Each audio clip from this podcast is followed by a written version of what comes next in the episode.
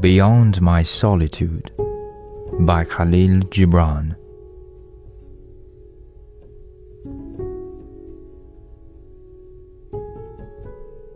Beyond my solitude is another solitude, and to him who dwells therein, my aloneness is a crowded marketplace, and my silence a confusion of sounds.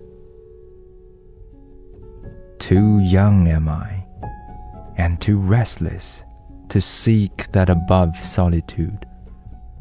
The voices of yonder valley still hold my ears, and its shadows bar my way, and I cannot go. Beyond these hills is a grove of enchantment, and to him who dwells therein, my peace is but a whirlwind, and my enchantment an illusion.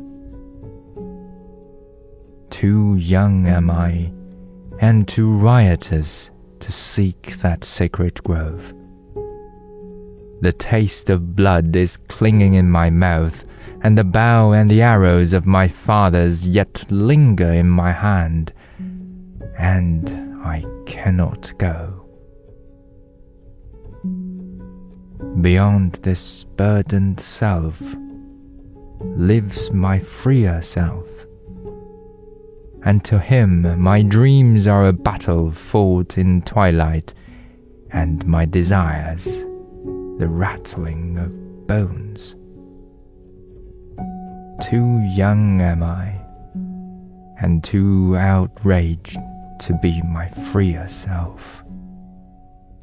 And how shall I become my freer self, unless I slay my burdened selves, or unless all men become free?